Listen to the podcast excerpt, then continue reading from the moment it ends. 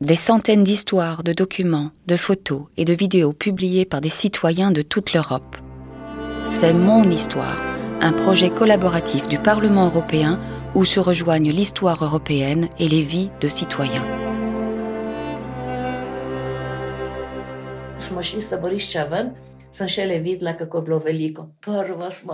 Nous allons vous raconter l'histoire d'Elsa.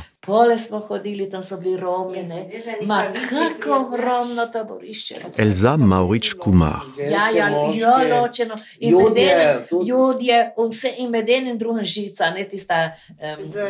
Dans ses jeunes années, Elsa Mauric Kumar a connu une adolescence marquée du saut de la peur. Elle a 91 ans aujourd'hui. Elle nous a raconté son histoire qui ne peut laisser indifférent, tant en émane clarté, respect et un message fort, un appel à la paix en Europe. Voici son histoire.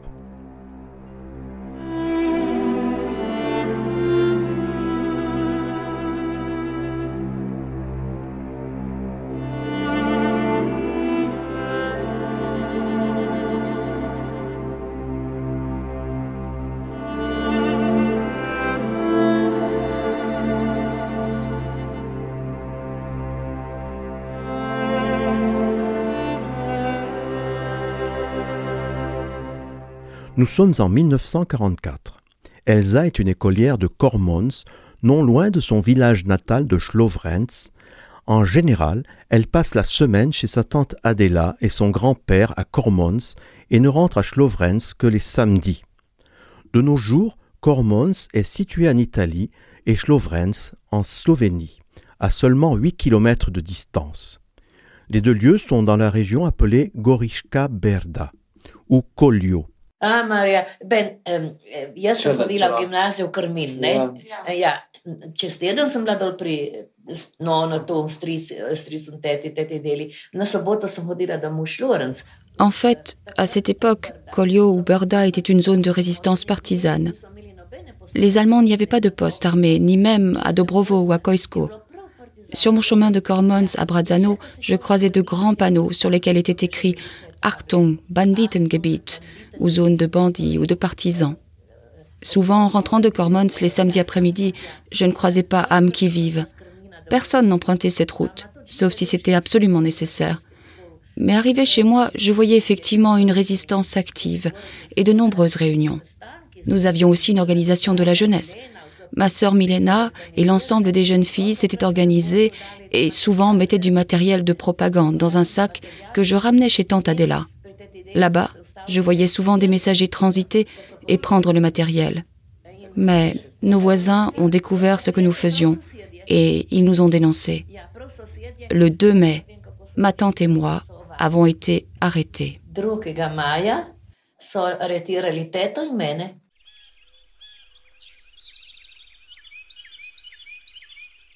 En cette semaine du 2 mai 1944, les premières cerises font leur apparition les enfants et les adolescents du village grimpent sur les arbres pour cueillir les premiers fruits. Mais la guerre n'est pas terminée, et la jeunesse de Schlovrenz mène une résistance active. La jeunesse d'Elsa s'arrête brutalement à ses 16 ans. Les voisins qui nous ont dénoncés savaient tout et ont tout dit aux autorités. Le 2 mai, nous avons été emprisonnés, à Gorizia tout d'abord. J'y suis resté jusqu'au 13 juin, près d'un mois et demi, sans aucune forme de procès. Ma maman est venue me rendre visite plusieurs fois. Ma famille et mes amis de Gorizia aussi. Tous plaidaient pour ma libération. Ils ont même tenté de soudoyer les autorités, mais rien n'y a fait. Les prisons de Gorizia se remplissaient de plus en plus. Beaucoup de femmes de la région ont été emprisonnées. Elles venaient de Vipava, Renche et des villages aux alentours d'Aidovchina qui avaient été brûlés. Les prisons étaient tellement pleines qu'on nous a dit qu'on nous amènerait en Allemagne l'Allemagne. Pour les femmes et les jeunes filles de la prison de Gorizia, il s'agit de travailler dans des fermes allemandes. Pour elles, cette perspective est un soulagement par rapport à la vie en prison. On leur a parlé de volontaires partis travailler dans des fermes allemandes dans les années 1940 et 1941. Les prisonnières sont persuadées que c'est ce qui les attend et sont même rassurées à l'idée de s'y rendre pour travailler. Le 13 juin 1944, elles entament leur voyage vers l'Allemagne convaincue qu'elle se dirige vers des fermes. Ma maman m'a acheté une nouvelle valise, un nouveau manteau et tout ce qu'il me fallait pour me faciliter le voyage. Ma famille a tout fait pour que je sois confortable. Puis, on nous a fait monter dans un camion qui nous a amenés de la prison à la gare. On ne nous a pas laissés sur un quai de passagers, mais sur celui des marchandises. De nos jours, une plaque commémorative orne ce quai, indiquant que des personnes ont été transportées en Allemagne à partir de cet endroit.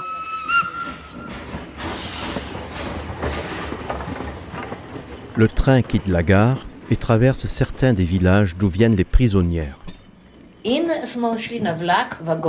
En fait, le train venait de Trieste.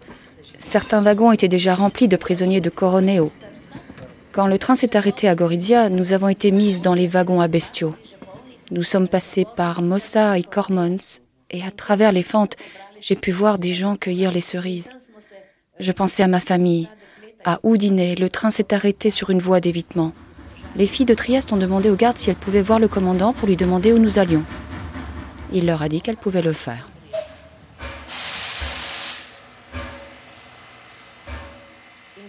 Eh bien, les jeunes filles se sont donc rendues au wagon du commandant qui se trouvait juste derrière la locomotive. Il leur a dit Nous allons à Auschwitz.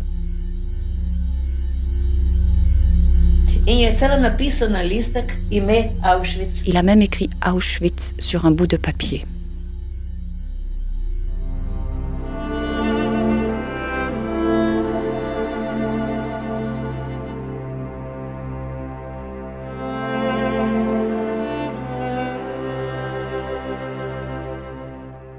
Le nom d'Auschwitz ne dit rien à ces jeunes filles. Elles ne s'en inquiètent pas du tout. Elles ne savent rien alors des camps de concentration.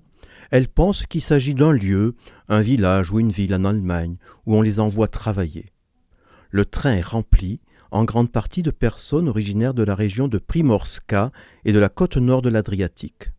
Ce ne sont pas que des femmes et des jeunes filles, mais aussi des familles et des hommes, tous dans des wagons distincts. Après cet arrêt à Oudiné, le train poursuit sa progression à travers l'Autriche. Le soir, nous nous sommes arrêtés au milieu de nulle part. On nous a même autorisé à sortir des wagons sous l'étroite surveillance des gardes pour faire nos petites affaires. Bien sûr, on ne nous a pas donné à manger. Nous avions les vivres que nous avaient confiés nos familles en quittant Gorizia.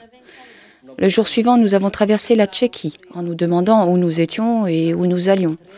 Je crois que le troisième jour, nous étions déjà en Pologne. Tout près des rails, nous pouvions voir des gardes armés et certaines femmes ont tout de suite dit Regardez, il y a des partisans ici, ils vont nous sauver.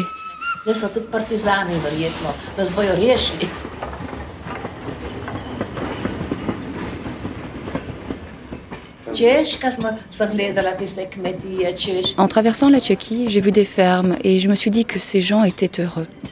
J'ai pensé à ma famille. Mon chez-moi me manquait. Peu après, nous avons traversé la frontière polonaise et dans l'après-midi, nous sommes arrivés à Auschwitz.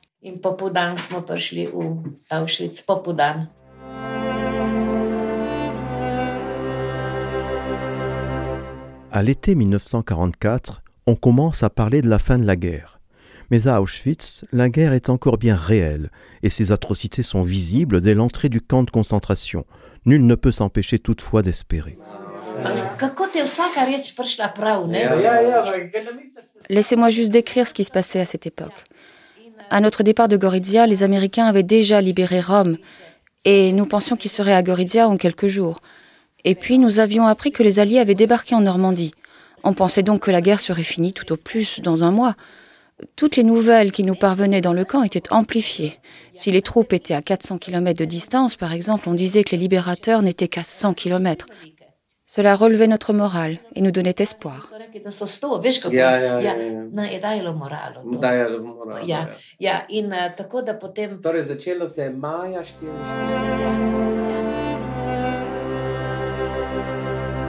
L'arrivée dans le camp est une expérience horrible. Alors la première chose que nous avons vue était les baraquements. Partout où on regardait se trouvaient des rangées de baraquements, puis plein de routes et de groupes de personnes suivies de soldats qui les faisaient avancer. Nous sommes sortis du wagon et on nous a alignés devant le baraquement de rassemblement où les capots et les gardes SS ont commencé à hurler contre nous. Pourquoi hurlaient-ils ainsi? À l'entrée du camp se trouve aujourd'hui encore un wagon en souvenir de cela. Nos baraquements n'étaient pas très loin de là. Le baraquement de rassemblement est toujours là de nos jours. Chaque prisonnier du camp a sa propre description de l'endroit. Voici celle d'Elsa. Bon, quand je suis entrée dans le camp, cela me semblait irréel. C'était comme si j'étais dans un film dans lequel le monde était différent. Je me suis souvenu qu'à la maison, nous lisions L'Enfer de Dante. Et dans ce livre, une image représentait les différents cercles de l'enfer. Je me suis demandé si nous n'étions pas arrivés précisément là. Nous étions en enfer. Les premiers contacts sont ceux avec des prisonniers du camp qui préparent les nouveaux venus à la vie dans le camp. Elsa décrit son premier contact avec ce camp inconnu. On a d'abord déposé tous nos sacs et nos valises. Ensuite, on nous a pris nos bijoux. J'avais une chaîne en or que j'ai voulu laisser à ma maman quand je l'ai vue à Gorizia, mais elle m'a dit de la garder. Je portais aussi la montre que j'avais reçue à ma confirmation, une tradition chez nous. On m'a ensuite tatoué mon matricule sur le bras. Ensuite, on nous a emmenés dans une autre pièce où nous avons dû nous déshabiller complètement. On nous a coupé les cheveux. J'avais des tresses, on me les a coupées. Mais certaines femmes ont eu le crâne complètement rasé. Puis on nous a désinfectés avec un produit blanc qui ressemblait à de la chaux. Tout ceci était fait par d'autres prisonniers, des hommes et des femmes. Après, on a dû se doucher et attendre assis sur des bancs, nus, le temps qu'on nous apporte des vêtements qui n'étaient pas encore prêts. Tard le soir, nous avons enfin reçu des sabots et un semblant de vêtements. Cette nuit-là, nous avons été amenés du baraquement de rassemblement au baraquement où nous allions vivre. Elsa a la foi et croit que seul Dieu peut les sauver. En marchant vers le baraquement, j'ai cru que le ciel s'ouvrait. Je ne sais pas comment décrire cela. Le ciel était différent. Arrivé au baraquement, nous avons prié pour rentrer à la maison.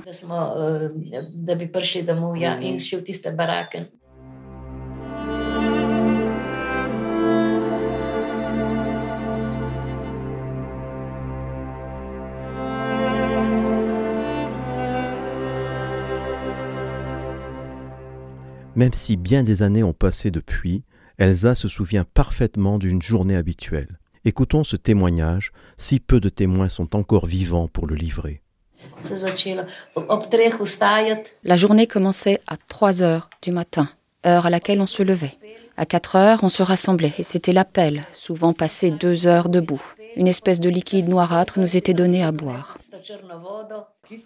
Dans le camp, on construisait les routes, en particulier celles menant au nouveau baraquement avec l'extension du camp. La terre était plate et marécageuse, de sorte que les routes devaient être surélevées. C'est pourquoi on nous amenait de grosses pierres que nous devions casser en plus petits morceaux. Ensuite, on transportait ces pierres à l'aide de brouettes vers le chantier et on finissait le travail avec un rouleau de compresseur. Ces travaux étaient surveillés et dirigés par des prisonniers qui étaient des ingénieurs avant de rejoindre le camp. Tous nos travaux se déroulaient à l'intérieur du camp.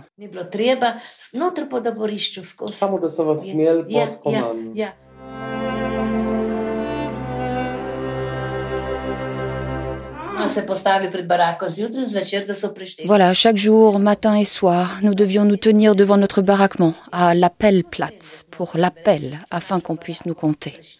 Nous ne pouvions nous rendre dans nos baraquements avant que tout le monde soit compté et bien comptabilisé. Si par exemple quelqu'un ne revenait pas des travaux des champs ou si quelqu'un s'échappait, nous devions rester debout, à l'appel-platz, toute la nuit. Je ne sais pas comment nous avons survécu. Nous nous tenions debout, dans le froid, et nous soutenions les uns les autres.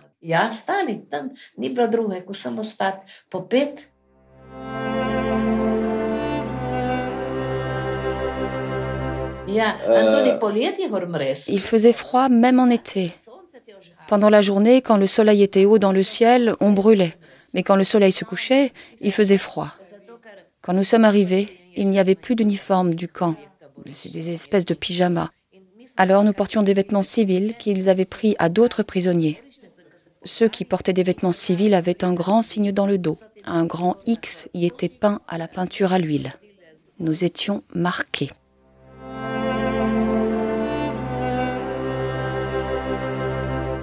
Une seule fois pendant son séjour, Elsa quitte le camp d'Auschwitz. Ce n'est qu'alors qu'elle peut voir à quel point il est grand. Il traverse d'abord le camp des hommes, puis celui des Roms, et enfin celui des Juifs. Chaque groupe est séparé, et des fils électriques encerclent chaque section. Personne ne peut rendre visite à personne. Je n'ai pu quitter le camp qu'un seul jour. Il faut savoir une chose, nous ne savions pas du tout à quoi servaient ces tours que nous voyions. Certains disaient qu'on y brûlait des cadavres. Mais nous nous encouragions et soutenions tous. Nous pensions que cela cesserait bientôt, que nous survivrions et rentrerions chez nous. Et il y avait une autre chose intéressante qui, je crois, ne s'est produite qu'à Auschwitz. Chaque matin, des milliers de gens se rendaient dans les champs pour y travailler, et ils ne quittaient pas le camp par l'entrée principale. Ils étaient en rangée de cinq avec des gardes de part et d'autre, et lorsqu'ils sortaient du camp, des musiciens jouaient de la musique au moment où ils franchissaient les portails.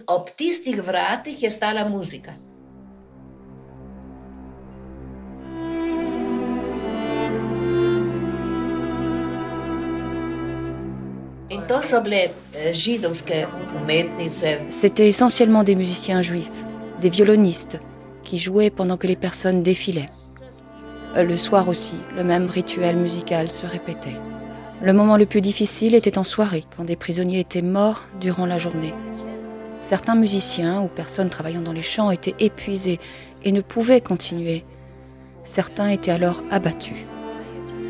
Quelques gardes présents dans les champs étaient sadiques aussi, au point de jouer avec les prisonniers. Ils prenaient le béret d'un prisonnier et le jetaient à un endroit où il était interdit d'aller. Ils lui ordonnaient d'aller le chercher et l'abattaient, au moment même où il le faisait. Il prétendait alors que le prisonnier avait tenté de s'enfuir.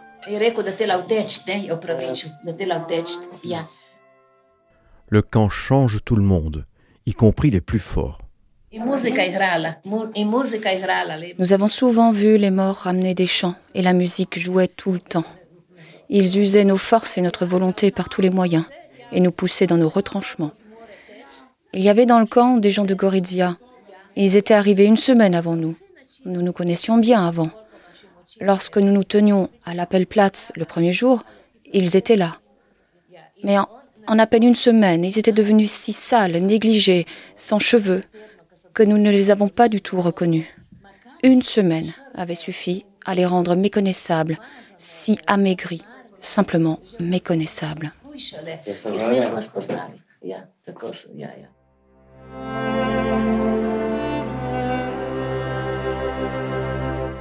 La vie au camp est une routine quotidienne et les coups en font régulièrement partie.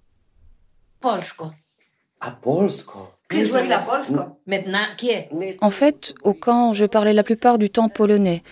Les capots polonais étaient là depuis 1941. Ils avaient le droit de nous parler polonais. Les autres étaient soit des Allemands, soit des gardes SS, mais il y avait aussi d'anciennes prisonnières allemandes. Ces femmes avaient été emprisonnées pour vol ou prostitution, et quand la guerre avait éclaté, elles avaient été employées comme capots dans les camps. Elles avaient des bâtons et battaient les femmes sans raison. Malheur à celles dont c'était le tour. On vous blessait et vous meurtrissait et vous deveniez une cible pour d'autres qui vous battaient aussi. Elles sentaient le sang. Vous étiez une cible de choix pour mourir. Elles vous rouaient de coups de pied et de bâton jusqu'à la mort. Moi, j'ai eu de la chance. On ne m'a jamais battu trop gravement, juste une gifle de temps en temps. Pour nous, c'était quelquefois même pire parce que nous étions considérés comme des Italiens, étant donné qu'on venait de Gorizia. Nous devions porter un signe en forme de triangle avec la lettre I pour Italie. Tout le monde portait son signe national sur ses habits. À cette époque, les Allemands en voulaient aux Italiens qu'ils considéraient comme des traîtres. On nous a donc battus et abusés davantage, car nous étions Italiens. Je ne sais vraiment pas comment nous avons survécu.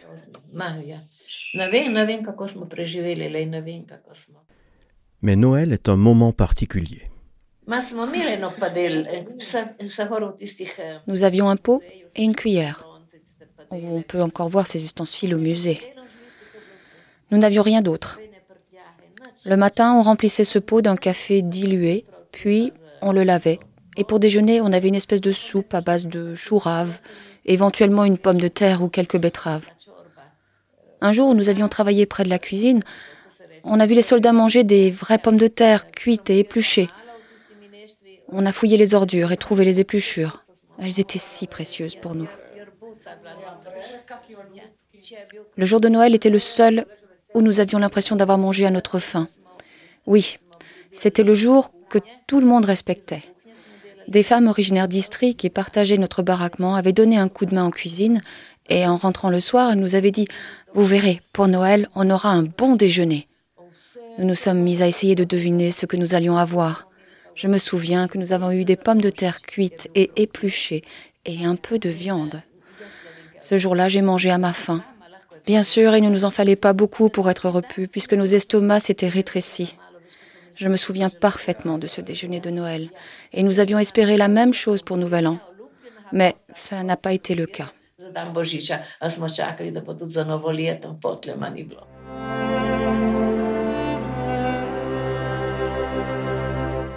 Tous les autres jours, ils ne sont que des numéros matricules. 81 996. C'était mon numéro. On me l'a tatoué dès mon arrivée, après avoir laissé nos bagages et enlevé nos vêtements. Il nous appelait par nos matricules, jamais par nos noms. Il est difficile de garder espoir. Et pourtant, l'espoir fait vivre. Elsa se souvient de quelques moments heureux dans les ténèbres du camp. Bon, je n'ai quitté le camp qu'une fois. Je pense que c'était peut-être un samedi. Le matin, on était venu chercher des personnes pour certains travaux. L'une des personnes qui était venue était une jeune capot que j'aimais bien. C'était quelqu'un de bien. Elle nous avait raconté qu'elle avait attrapé le typhus lorsqu'elle était arrivée au camp et que lorsqu'elle s'était rétablie, elle était devenue capot. Elle était très humaine et j'ai décidé de me porter volontaire parce que c'était elle, même si j'ignorais où nous allions. Nous sommes allés aux latrines où se trouvait un réservoir de fumier liquide. Nous devions l'amener au champ. C'était la première fois que je quittais le camp et pour moi, c'était une véritable excursion. J'ai vu des arbres, entendu des oiseaux chanter, vu des maisons qui étaient bien sûr habitées par ceux qui travaillaient au camp et non par des gens normaux. Mais j'ai beaucoup aimé cela. Ce jour était spécial. Même dans les moments les plus sombres, il y a toujours un peu de lumière.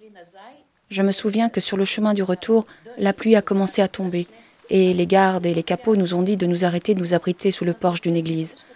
Nous étions heureuses et chantions des chansons allemandes. C'est le premier et l'unique jour où j'ai quitté le camp.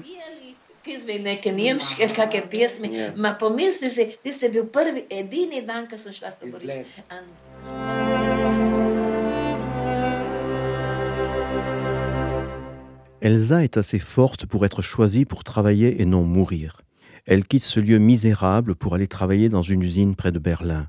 Mais là aussi, elle reste une prisonnière du camp. L'armée russe approchait et la rumeur disait qu'on allait nous évacuer. Les gens disaient qu'on nous libérerait bientôt. Et je me souviens du jour où les femmes ont commencé à dire que dans l'après-midi, certains seraient choisis pour quitter le camp. Mais je n'y ai pas cru. Ce n'était pas la première fois que j'entendais cela. Mais ce dimanche-là, c'est ce qui s'est vraiment produit. Après le déjeuner, on nous a dit de nous rassembler à l'Appelplatz et une sélection a été faite. On oublie vite la jeunesse d'Elsa au moment où elle a été arrêtée. Le 2 mai 1944, elle n'a que 16 ans. On vivait heure après heure. On ne pensait qu'à ce qu'on faisait sur le moment et à ce qui allait nous arriver.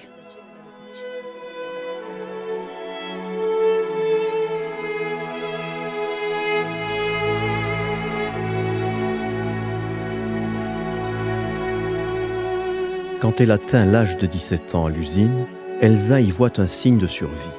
Elle est emplie d'espoir et de force pour le long voyage qu'elle peut enfin entreprendre à la fin de la guerre pour rentrer chez elle. Quelques mois plus tard, elle arrive chez elle, à Schlovrenz, au cours de l'été 1945. La première personne qu'elle voit sur le pas de la porte est sa grand-mère Amalia. Elsa a perdu tellement de poids qu'Amalia ne la reconnaît pas.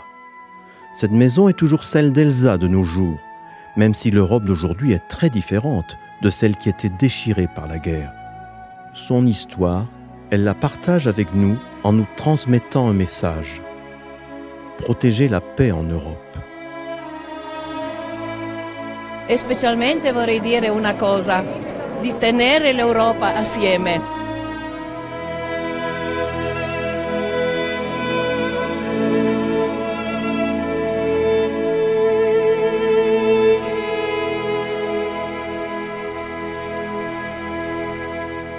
C'était Mon Histoire, un projet mené par le Parlement européen en coopération avec des citoyens de toute l'Europe.